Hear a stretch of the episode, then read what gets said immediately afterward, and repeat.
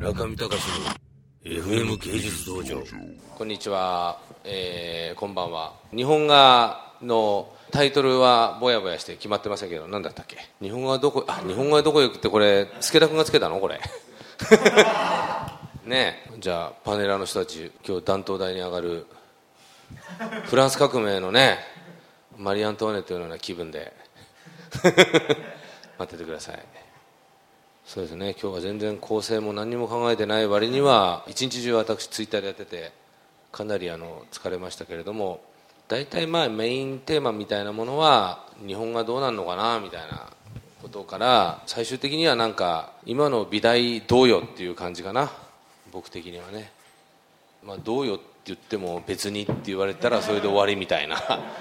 でそれでなんか議論がちゃんと白熱っていうかちゃんと議論になるんだったらまあできるところまで行って、まあ、別に徹夜してもいいですよ僕は。全然問題ないです。ええ。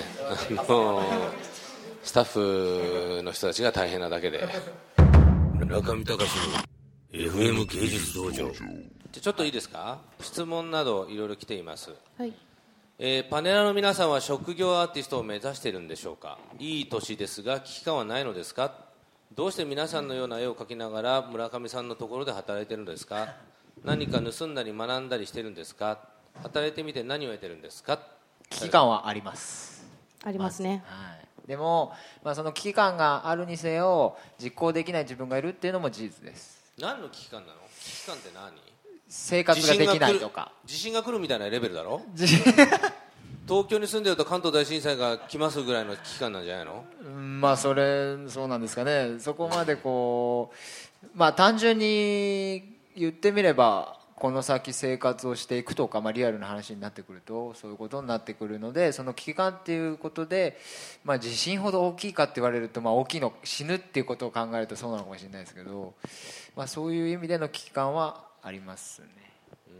なんかニートの発言みたいだな。そうですね。それ本当に。でもそれは当てはまると思うんですよね、当てはまるにん。なんえそのあの日本画家の学生はニート。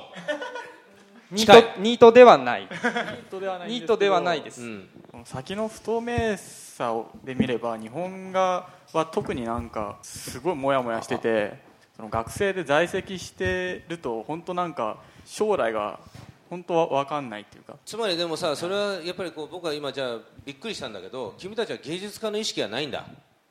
芸術的な危機感じゃなくて食っていけるかだけが危機感であって芸術的危機感で自分たちの活動を支えようとしてるわけではないということに気がついてる？気がついてる。芸術的な危機感はゼロじゃんだって今。ニートって言ったら近いんでしょ？でも違うんでしょ？でもテーマもテーゼもないわけでしょ？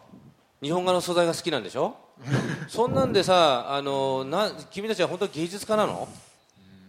それはもう最高学府のね特に東京芸術大学出てる人間たちはに在籍してる人間もそうなんだけどさそれで芸術大学の最高学府をあの言ってる誇りだったりとか自分たちの使命だったりとかそういうものは考えてるのかっていうのはまあ僕これ30年前からずっと考えてることなんですけど食えりゃいいの？じゃあ。昨日違うこと言ってたじゃんこの前、ですね。なんか俺を批判するようなこと言ってたよ。いやなんか食えるようなことをやってる人もいますけどとか言ってたよねあなた。やりますよ僕は。だって要するになりわいだもの。なりわいで何が悪いんだって思うんだけどでも今は逆に言えばね不安ですと。そんなこと言いに来たのここに。どうなんでしょうね。みんなだからその要するに芸術家たるもの自分のやっている方向性にしっかりテーゼを持ってそのテーゼをちゃんと言わなければいけないんですよ。もしくは言わないっていうあの考え方もあるんですよ。なのででも言わないんであるならばここにいるべきではない。ここで離席してバカ野郎とか言って 帰っていくのも全然いいわけ。それもまた一つの芸だからね。